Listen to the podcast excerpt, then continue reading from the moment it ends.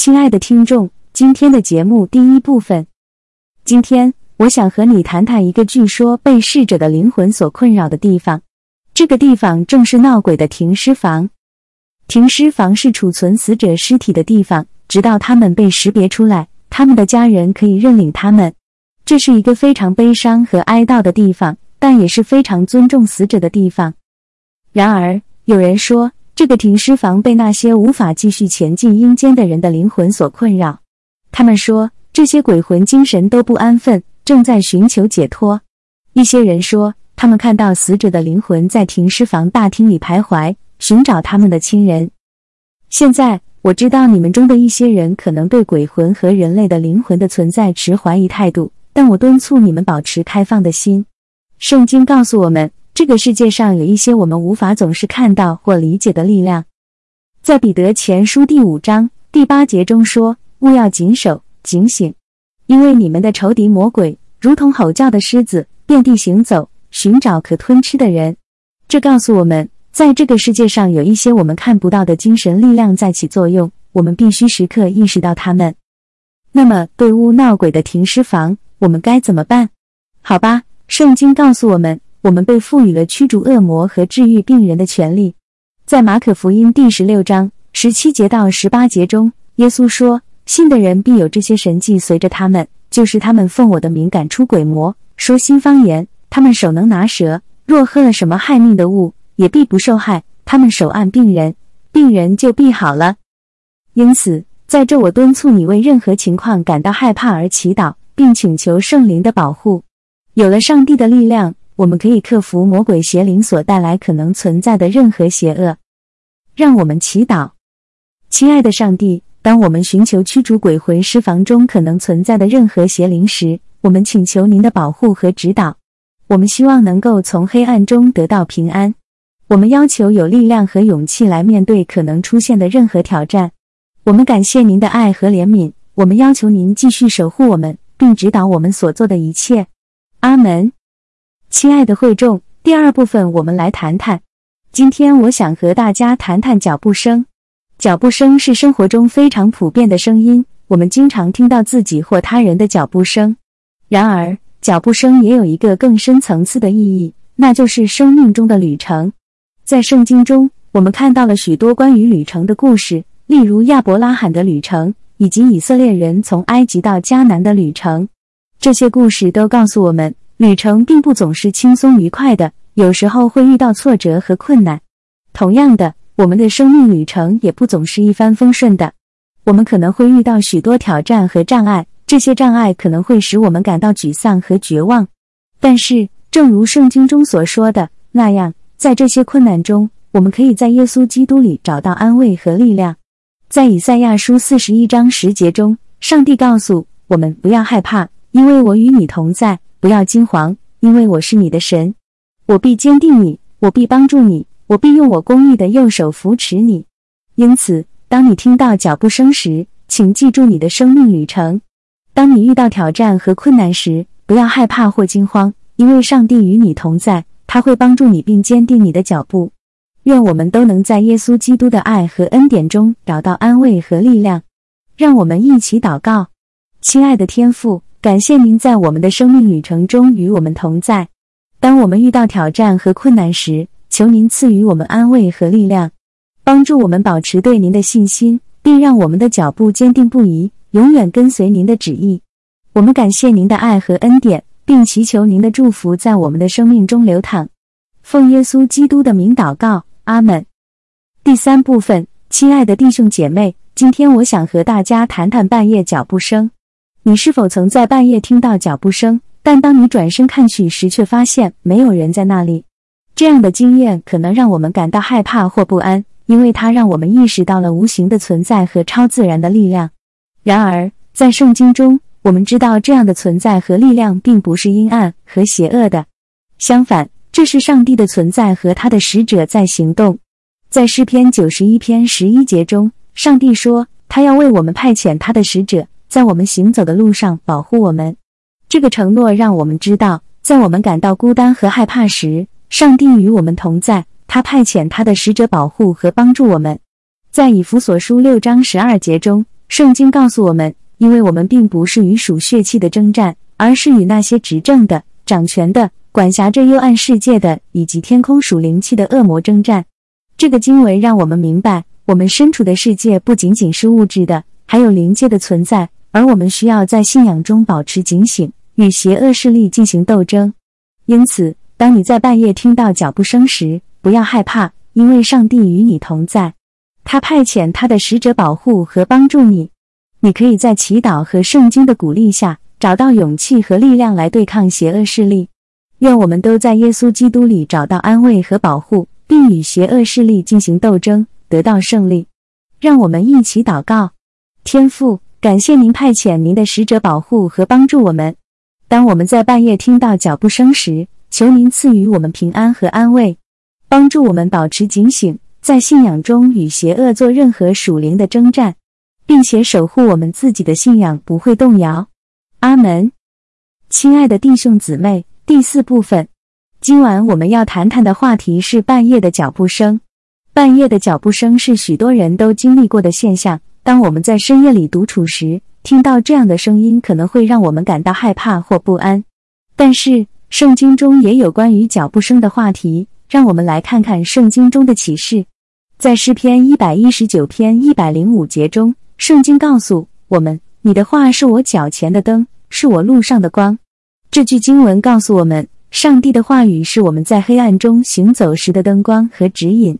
当我们听到半夜的脚步声时，我们可以把上帝的话语当作我们在生命旅程中的灯光，让我们的路上充满光明。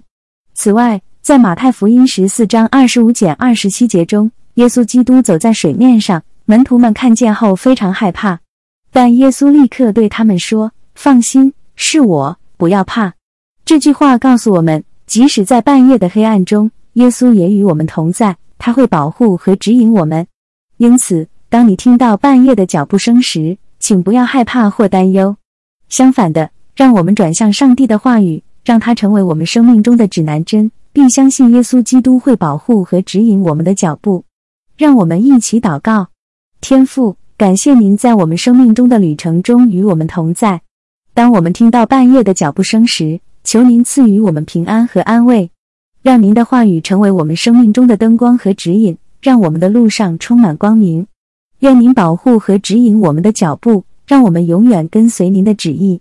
奉耶稣基督的名祷告，阿门。有些人可能会认为上帝是不公平的，因为有些人似乎比其他人更加受到他的恩惠。例如，一些人可能天生就有较好的家庭背景和社会经济地位，而另一些人则可能生活在贫困或艰难的环境中。然而，我们需要认识到，上帝并不是要让每个人都过着完全相同的生活。他给予我们自由意志，让我们能够选择自己的路，也让我们在过程中学习和成长。这意味着每个人都有自己的挑战和困难，也有自己的成功和幸福。此外，我们需要注意到，上帝的时间和方式并不一定符合我们的期望和想法。有时候，我们可能会感到上帝在我们的生命中没有及时的出现，或没有回应我们的祈祷。但是，我们需要相信上帝的计划和目的，这些可能远远超出我们的理解和想象。总的来说，虽然有时候我们可能会感到上帝是不公平的，但我们需要相信他的爱和正义。他关心每个人，并会在我们最需要的时候帮助我们。让我们将信心和信任放在他身上，并与他同行。这样，我们才能真正体验到他的恩典和祝福。在中国传统文化中，尸被描述为一种没有生命力的尸体，但又有着某些超自然的能力。这个概念在许多中国文学、电影、电视剧等作品中都有所体现。而清朝时期的尸被称为僵尸，传说是由于在执行刑罚的过程中，有些犯人会被活埋或者被遗弃在荒野上，但由于当时的葬仪和尸体管理规定不严格。这些尸体往往不会被适当的处理，而这些被埋在土中的尸体，因为未受到阳光和新鲜空气的照射，就会出现腐烂速度缓慢的现象，并且被认为会产生灵异现象，如走路时发出沉重的脚步声，或者经常夜间出现。然而，需要注意的是，尸或者僵尸这样的传说都是虚构的故事，并没有实际的科学依据。我们应该以科学和理性的角度看待这些传说。并不要轻信迷信和超自然的力量。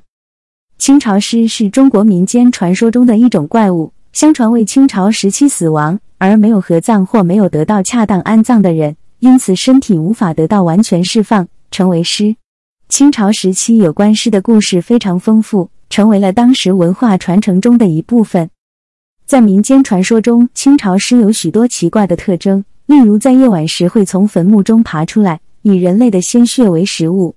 清朝尸的出现也被认为会带来厄运和灾难，因此人们都会避免接触和与之接触。然而，现代科学已经证明尸只是虚构的故事，没有实际存在的证据。尽管如此，清朝尸作为民间传说的一部分，仍然在中国文化中占有一席之地，为人们提供了一个丰富多彩的传统故事和文化背景。吸血鬼是一种传说中的超自然生物。通常被描述为可以吸食人类或动物的血液来维持自己的生命。吸血鬼的形象在不同的文化和时代中有着不同的变化，但通常都是被认为是恐怖和邪恶的存在。吸血鬼的起源可以追溯到古代的民间传说和神话，而现代吸血鬼文化的形成则始于19世纪的欧洲，特别是在东欧地区。这些传说和故事往往与死亡、墓地和不死有关。在现代，吸血鬼文化已经成为了一种流行文化现象，包括电影、书籍、电视节目和游戏等。许多人对吸血鬼文化感到着迷，并将其视为一种神秘和浪漫的存在。然而，吸血鬼文化中的许多元素都是虚构和虚假的，并且不应被视为现实中存在的东西。同时，许多人也认为吸血鬼文化中存在着一些危险和不健康的元素。例如过度的暴力和性暗示等。总的来说，吸血鬼是一个神话中的存在，其起源可以追溯到古代的民间传说和神话。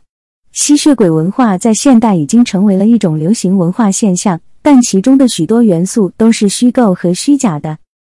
色情是指涉及或描绘性行为或裸体的内容，通常被视为具有猥亵或淫秽的性质。色情在不同的文化和社会中有着不同的定义和标准。有些社会对于色情持保守的态度，而有些社会则对色情较为开放。随着互联网和科技的发展，色情在网络上也变得更加普遍和易于获取。尤其是在许多社交媒体平台上，色情内容可能被不当的分享或传播，可能会对儿童和青少年造成负面影响。然而，关于色情是否具有负面影响，学术界存在许多争议。一些研究表明，长期接触色情内容可能会对人的性观念和性行为产生影响，甚至导致对性的上瘾。而另一些研究则认为，合理使用色情内容对人的性观念和性行为没有显著的负面影响。总的来说，色情是一个具有争议性的话题。其对人的性观念和性行为是否具有负面影响，存在学术界的不同看法。人们需要以理性和健康的态度来对待色情，避免对自己和他人造成伤害。手淫是指个人使用手或其他器具对自己的生殖器进行刺激，以达到性快感和性高潮的行为。手淫是一种自慰行为，通常在私密场所进行。手淫在不同的文化和社会中。可能被视为一种不道德或违法的行为，也可能被视为一种自然的生理反应。许多人认为手淫是正常的性行为，可以帮助减轻性欲和压力，并且不会对健康造成负面影响。然而，长期过度的手淫可能会对身体和心理健康造成负面影响。过度手淫可能导致生殖器过度磨损，降低生殖能力，同时也可能导致性欲和性行为上的上瘾。对心理健康造成负面影响，因此手淫应该以健康和节制的方式进行，避免过度。总的来说，手淫是一种常见的性行为，可以作为一种释放性欲和减轻压力的方式。但是，长期过度的手淫可能会对身体和心理健康造成负面影响，因此需要以健康和节制的方式进行。见鬼通常指的是看到超自然现象、幽灵、鬼怪等。在不同的文化和信仰中，人们对于鬼魂和超自然现象的信仰和观念各不相同。在许多文化和信仰中，人们相信死后的灵魂会继续存在，有时候他们会出现在活人面前，以各种方式与人类互动。在这些文化中，人们对于死者的尊重和敬畏，以及对超自然现象的信仰和敬畏，都被视为非常重要的。然而，在现代科学的角度来看，许多所谓的见鬼现象，可能是由大脑的生理反应、幻觉或其他心理因素引起的。这些现象可能是人们对于恐惧、压力、焦虑等情绪的反应，而非超自然现象的证据。因此，科学界对于超自然现象和鬼魂的存在仍然存在争议和不同的看法。总的来说，人们对于超自然现象和鬼魂的信仰和观念因文化。信仰等因素而有所不同。然而，现代科学的角度提醒人们，许多所谓的见鬼现象可能是由心理因素引起的。人们需要以理性和客观的态度对待这些现象，避免因信仰而盲目追求超自然现象，产生不必要的焦虑和恐惧。镜子的鬼是一种常见的民间传说和恐怖故事，在不同的文化和地区都有相关的传说和故事。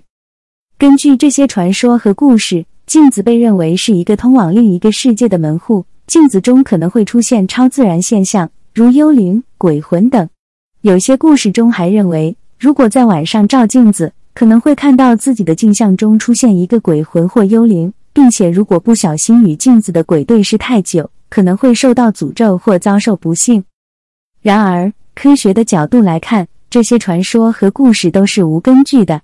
镜子只是一个反射物体。不可能成为通往另一个世界的门户，也不可能出现鬼魂或幽灵。如果看到镜子中的镜像，只是看到了自己的影像，并不会对人造成任何影响。总的来说，镜子的鬼是一种常见的民间传说和恐怖故事，有些人会因此感到害怕或不安。然而，科学的角度来看，这些故事都是无根据的。镜子只是一个反射物体，不可能成为通往另一个世界的门户。也不会出现鬼魂或幽灵。迷信是指人们在没有科学根据的情况下，对某些事物或现象产生过度信任或恐惧的心理状态。迷信的特点是缺乏理性和科学性，只是基于传闻、陈述、经验、信仰等非科学的因素形成的看法和观念。迷信在人类的历史上非常常见，并且在现代社会仍然存在。例如，在某些地区。人们仍然会相信一些与科学相矛盾的迷信观念，如风水、占卜、方位学、仪式等等。这些观念并不能被科学所证实，却会影响人们的行为和生活方式。过度相信迷信观念可能会导致负面后果，如造成焦虑、恐惧、损害健康、浪费时间和金钱等。因此，我们应该保持科学和理性的态度，对迷信观念保持怀疑和批判的态度。亲爱的朋友们，今天我想和大家分享的主题是忧郁情绪。忧郁情绪是一种常见的情绪问题，它可以让我们感到心情低落、无助，甚至失去兴趣和乐趣。当忧郁情绪持续存在时，它可能会对我们的生活造成负面的影响，包括影响我们的日常活动、工作、学习和人际关系。如果你正在经历忧郁情绪，请记住你不是孤单的。这是一个非常常见的情绪问题，许多人都经历过。同时，也请记住，你可以采取行动来减轻这种情绪。首先，请勇敢地面对自己的情绪，不要否认他们，也不要试图压抑他们。相反，尝试接受他们，并理解他们可能是你过去经历过的事情，或目前生活中的压力所致。其次，寻求支持，你可以向你的家人。朋友或医疗专业人员寻求支持，他们可以聆听你的问题，给你支持和建议。此外，请注意你的身体，保持健康的饮食、适量的运动和充足的睡眠可以帮助你减轻忧郁情绪。最后，请不要放弃。治疗忧郁情绪可能需要时间和努力，但它是可治愈的。相信自己，采取积极的行动，你可以克服忧郁情绪，过上健康。积极和充实的生活。谢谢大家聆听我的讲话，希望这些话语能对你有所帮助。亲爱的朋友们，今天我想和你们谈谈忧郁情绪。忧郁情绪是一种常见的心理状态，它可以使人感到情绪低落、无助、孤独和沮丧。这种情绪状态可能会对个人的日常生活和工作产生负面影响，并导致睡眠问题、饮食障碍和其他健康问题。许多因素可以导致忧郁情绪，例如压力、生活事件、化学物质不平衡、家庭问题、健康问题等等。如果你正在经历忧郁情绪，请知道你不是孤单的，有很多人都经历过类似的感受。也请相信，你可以找到方法来帮助自己走出这个情绪低谷。一些有效的方法可以减轻忧郁情绪，包括运动。运动可以释放身体中的化学物质，有助于改善情绪和心理健康。时间管理，学会有效的管理时间，可以减少压力和焦虑，从而改善情绪。找到支持和家人、朋友、心理医生或支持小组交流，可以帮助你减轻负面情绪和情感负担。学习放松技巧，深呼吸、瑜伽、冥想和按摩等放松技巧可以减轻压力和焦虑。最重要的是，不要独自承受忧郁情绪，寻求帮助是非常重要的。如果你觉得自己无法应对忧郁情绪，请寻求专业的心理医疗帮助。这是一个充满希望和爱的世界，我们需要彼此支持和照顾。谢谢，亲爱的朋友们。圣经中有很多关于忧郁情绪的话语和教导，让我们一起来看看。在诗篇四十二十一中，诗人写道：“我的心呐。”你为何忧闷？为何在我里面烦躁？应当仰望神，因他笑脸帮助我，我还要称赞他。诗人在这里提醒我们：当我们感到情绪低落和沮丧时，我们可以寻求神的帮助和支持，并且相信神会在我们的困难中与我们同在。在以赛亚书四十一时中，神对我们说：“不要惧怕，因为我与你同在；不要惊惶，因为我是你的神，我必坚定你。”我必帮助你，我必用我公义的右手扶持你。神的话语提醒我们，在我们的忧郁情绪中，神会与我们同在，他是我们的力量和帮助。只要我们相信他，他必定会扶持我们度过困难时刻。在哥林多后书一三减四中，保罗写道：“愿颂赞归于我们的主耶稣基督的父神，就是发慈悲的父，赐各样安慰的神。他在我们一切患难中，就是安慰我们的。”叫我们能用他所赐的安慰去安慰那遭遇各样患难的人。这段经文提醒我们，神是一位充满慈悲和安慰的神，他可以在我们的悲伤和忧郁中赐给我们安慰和力量。同时，当我们经历过困难并且得到安慰时，我们也可以用神所赐的安慰去安慰那些遭遇患难的人。总而言之，圣经提醒我们，当我们经历忧郁情绪时，我们可以寻求神的帮助和支持。神是一位慈善的天赋爸爸，他一直都在寻求任何人去努力寻找真理，并且重回上帝的怀抱，尊敬他的旨意。亲爱的朋友们，今天我们来谈谈失业这个议题。在这个世界上，许多人都曾经经历过失业的痛苦和压力。当你失去工作时，你可能会感到无助、绝望和沮丧。但是，我想告诉你们，在这个困难的时刻，我们可以依靠圣经中的话语来帮助我们走过这段时间。在诗篇三十七二十五中，诗人写道：“我从前年幼，现在年老，却未见过一人背弃，也未见过他的后裔讨饭。”这句话告诉我们，即使我们在生活中遇到了挑战，神仍然关心我们，并会看顾我们。神的爱和恩典永远与我们同在，他不会让我们被遗弃或孤单。在诗篇四十六。一中，诗人写道：“神是我们的避难所，是我们的力量，是我们在患难中随时的帮助。”这句话提醒我们，在我们最需要的时候，神总是在我们身边。他是我们的力量和支持，即使我们在失业时感到脆弱和无力，神的力量可以帮助我们重新振作。最后，在哥林多前书十点十三分钟，使徒保罗写道：“你们所受的试探，无非是人所能受的，神是信实的。”必不叫你们受试探过于所能受的，在受试探的时候，总要给你们开一条出路，叫你们能忍受得住。这句话告诉我们，即使我们在生活中遭遇困难和试炼，神仍然会保护我们，并为我们开一条出路。让我们在这个时刻靠着神的话语，相信他的信实和慈爱。即使我们在失业时感到绝望，神会在我们最需要的时候提供力量和支持，并为我们开一条出路。让我们继续相信神的恩惠和慈爱，等待上帝的眷顾和带领。亲爱的朋友们，今天我们来谈谈生病这个议题。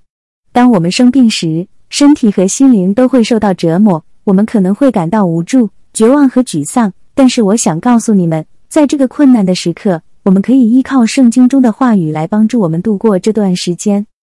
在诗篇四十一三中，诗人写道：“耶和华必扶持他在床榻上，他在病榻上，你必使他全然翻转。”这句话提醒我们，在我们生病时，神会扶持我们，使我们能够恢复健康；即使我们在病榻上，神也会照顾我们，并使我们全然翻转。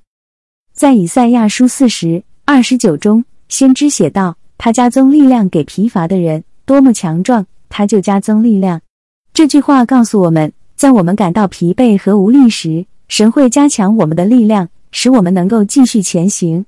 即使我们身体虚弱，神也能够使我们强壮起来。最后，在雅各书五点十五分钟，圣经告诉我们：信心祈祷，使病人得以痊愈，主必叫他起来。他若犯了罪，也必蒙赦免。这句话告诉我们，当我们生病时，我们可以通过信心祈祷来求神医治。即使我们在病中犯了罪，神也会赦免我们的罪孽，并使我们得以痊愈。让我们在这个时刻靠着神的话语，相信他的能力和慈爱。即使我们生病时感到绝望，神会在我们最需要的时候提供力量和支持，并使我们得以痊愈。让我们继续相信神的恩典和慈爱，让我们用信心祈祷来寻求他的医治。晚上好，弟兄姊妹们，今天我想与您分享一个有关闹鬼旅馆和信仰力量的故事。曾经有一家旅馆位于一个小镇，拥有一个被闹鬼的名声。许多人声称在整个建筑中看到了奇怪的幽灵和听到了无法解释的声音。该旅馆最终被遗弃和放任不管。但是，关于其闹鬼的传说仍然存在。有一天，一群旅行者偶然发现了这家旅馆，并决定在那里过夜。当他们进入自己的房间时，他们不禁感到一种不安的感觉。空气中充满了一种诡异的能量，似乎缠绕在他们的皮肤上。当夜晚进行到一半时，旅行者被从墙壁和地板发出的奇怪声音惊吓了。他们试图忽略它，然后重新入睡。但声音只变得更大声和更频繁，在恐惧中，旅行者求助于圣经来寻求安慰和指引。他们阅读了有关上帝保护力量和在困难时信仰的重要性的经文。他们祈祷求得力量和勇气来面对引起旅馆干扰的任何事物。突然间，声音停止了，空气变得平静和平和，旅行者得以在余下的夜晚轻松休息。在早上。他们感谢信仰所带来的保护和指引，离开了旅馆。弟兄姊妹们，这个故事提醒我们，面对恐惧和不确定性时，信仰的力量是无穷的。无论我们面临什么样的挑战，我们都可以依靠上帝，并从他的话语中寻找力量和指引。让我们紧紧抓住我们的信仰，并信任他的保护，即使在最黑暗的时刻也是如此。阿门。各位弟兄姊妹。今天我想和大家分享一个关于梦魇和信仰的故事。曾经有一个人，每晚都被可怕的梦魇困扰着。他在梦中看到各种恐怖的景象，感到非常恐惧和无助。他试图做各种事情来摆脱梦魇的折磨，但似乎都没有用。终于，他想起了信仰。他开始阅读圣经，寻求上帝的安慰和指引。他阅读有关神的保护和平安的经文。并祈祷上帝帮助他摆脱梦魇的困扰。随着时间的推移，他发现自己越来越少被梦魇所困扰，他的心灵得到了宁静和平安。他感谢上帝的帮助和指引。弟兄姊妹们，这个故事告诉我们：当我们面对梦魇般的困难和恐惧时，信仰可以成为我们的支撑和力量。上帝的话语和保护可以帮助我们摆脱恐惧和无助的感觉，使我们在黑暗中找到光明和希望。让我们持续的信靠上帝，他必定会帮助我们度过一切难关。阿门。亲爱的弟兄姊妹，今天我们要谈论的是有关淫乱的话题。圣经明确的告诉我们，淫乱是一种罪恶，是违背上帝旨意的行为。无论是通奸、婚前性行为，或是同性恋行为，都是不合圣经教导的。在圣经中，上帝告诉我们要维护纯洁、尊重和爱的价值。我们要尊重自己的身体，并尊重他人的身体。圣经中也提醒我们，淫乱会带来许多负面的影响，包括破坏家庭、破坏人际关系、破坏自尊心等等。我们不应该让肉体的欲望控制我们的行为，而应该让圣灵的力量引导我们，使我们能够摆脱罪恶的诱惑。当我们尊重上帝的教导，并且遵守他的命令时，我们能够得到真正的自由和平安。让我们遵从圣经的教导，抵挡淫乱的诱惑，维护纯洁、尊重和爱的价值。让我们在每一天的生活中寻求上帝的帮助和指引，让他的话语引领我们的人生。阿门。亲爱的弟兄姊妹，今天我们要谈论的是疾病的问题。在生命的旅途中，疾病是我们难以避免的一个挑战。它可以来的突然，让我们不知所措，感到脆弱和无助。但是，当我们深陷疾病的困境时，我们可以信仰上帝，并在圣经中寻求安慰和支持。圣经告诉我们，上帝是医治我们身体和灵魂的主，他有无限的慈爱和全能。能够医治我们的疾病并恢复我们的健康。当我们面临疾病的挑战时，我们可以在祷告中向上帝呼求，祈求他的帮助和医治。圣经中也鼓励我们互相代祷，让我们彼此关怀、支持和激励。此外，圣经也提醒我们要关注自己的身体健康，包括良好的饮食和运动习惯。上帝赐予我们身体，我们应该好好照顾它。让他能够为我们的使命和他的荣耀发挥最好的作用。在疾病的挑战面前，让我们紧紧依靠上帝，并且遵守他的教导，照顾好自己的身体。让我们也互相关怀、支持和带导，成为彼此在生命旅途中的帮助和凭借。阿门。亲爱的弟兄姊妹，今天我们来谈谈人生的另一个挑战——衰老。衰老是人生不可避免的一个阶段。它可能会带来身体和精神上的变化，使我们感到脆弱和无力。但是圣经中告诉我们，年老并不是我们失去价值和目的的时候，反而可以是神的荣耀彰显的时候。在圣经中，我们看到许多例子，上帝在年老的人身上彰显他的能力和计划。例如，亚伯拉罕、撒拉、摩西等人在他们年老的时候，仍然获得了上帝的应许和祝福。并且在他的计划中发挥了重要的作用。此外，圣经也鼓励我们在年老的时候继续活出对上帝和人的爱和贡献。我们可以帮助和服侍年轻一代，分享我们的智慧和经验，成为他们的榜样和指引。同时，我们也可以在祷告中向上帝呼求，祈求他的力量和恩典，让我们在衰老的过程中保持灵魂的健康和活力。让我们珍惜自己的生命，包括年老的阶段。相信上帝的计划和应许，并且继续将自己献给他的服饰和荣耀。阿门。亲爱的弟兄姊妹，今天我们来谈谈意外事故和上帝的保护。在我们的生命中，意外事故可能随时发生，并且可能会对我们的身体、家庭和财产带来严重的影响。然而，圣经中告诉我们，即使在这些时候，上帝仍然与我们同在，保护我们免受伤害。在诗篇九十一篇。圣经告诉我们，上帝会让我们躲在他的翅膀下，我们可以在他的保护下得到安息和平安。这不仅仅是指肉体上的保护，更是指我们灵魂上的保护。我们可以信靠上帝，知道他会在我们最需要他的时候赐给我们力量和平安。同时，圣经也告诉我们，我们有责任保护自己和他人，避免危险和不必要的风险。我们可以谨慎的行动，寻求智慧和指引。避免任何可能导致意外事故的行为和环境，让我们在生活中时刻保持警醒和谨慎，同时信靠上帝的保护和恩典。当意外事故发生时，让我们不要害怕或惊慌，相信上帝会与我们同在，保护我们并赐给我们平安。阿门。亲爱的弟兄姊妹，今天我们来谈谈失去亲人和上帝的安慰。在我们的生命中，我们经常会失去我们爱的人。这是一个极其痛苦的体验，失去亲人可以带来深深的悲伤和孤独感。但是，我们可以信靠上帝的安慰和恩典，并在他的力量中找到力量和安慰。在启示录二十一四中，圣经告诉我们，上帝将失去我们每一滴眼泪，没有死亡，没有悲伤，没有哀悼，也没有疼痛。这是一个美好的应许，让我们知道，即使我们失去了亲人，他们在天堂中得到了永恒的安息。而我们也会在上帝的面前与他们重逢。在这个困难的时刻，我们可以转向上帝，并让他的话语和圣灵的安慰来安慰我们的心灵。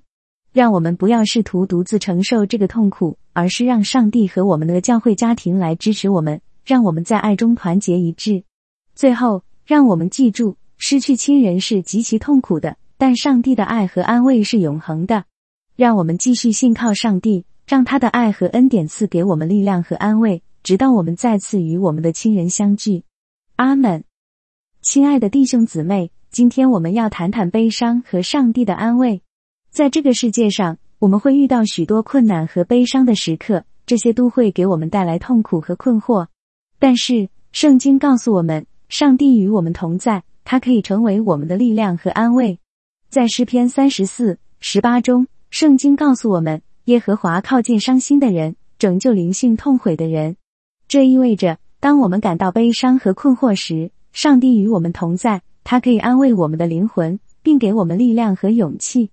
在约翰福音十六点三十三分钟，耶稣告诉我们：“我已经把这些事告诉你们，是要叫你们在我里面有平安。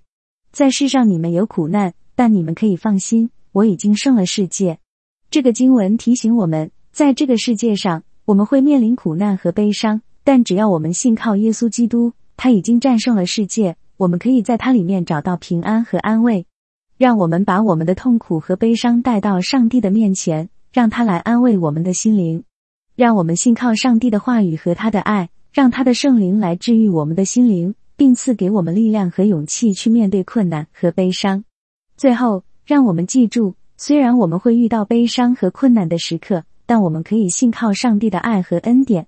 让我们继续信靠他，让他的爱和恩典赐给我们力量和勇气去面对困难和悲伤，直到我们与他重逢。阿门。圣经上有许多关于当敌人攻击时应该如何应对的教导，其中诗篇二十三篇可能是最为著名的一篇。他说：“虽然我行过死荫的幽谷，也不怕遭害，因为你与我同在。你的杖、你的杆都安慰我。在我敌人面前，你为我摆设筵席，你用油膏了我的头，使我的福杯满意。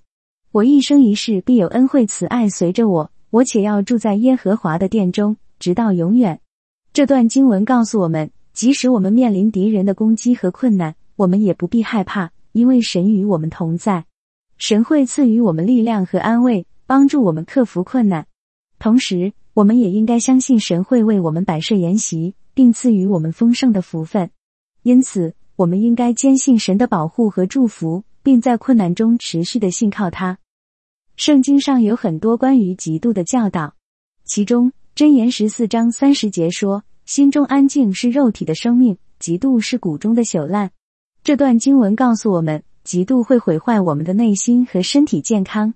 相反，我们应该学会感恩和满足，珍惜自己所拥有的，并为别人的成就和幸福感到高兴。同样，在哥林多前书十三章第四节中，保罗写道：“爱是恒久忍耐，又有恩慈；爱是不嫉妒。”这段经文强调了爱的重要性，爱是不会嫉妒的。我们应该努力培养爱的品德，让它来指引我们的思想和行为。当我们满怀爱心时，我们就不会被嫉妒和负面情绪所困扰，而是会享受到更多的平静、和谐和幸福。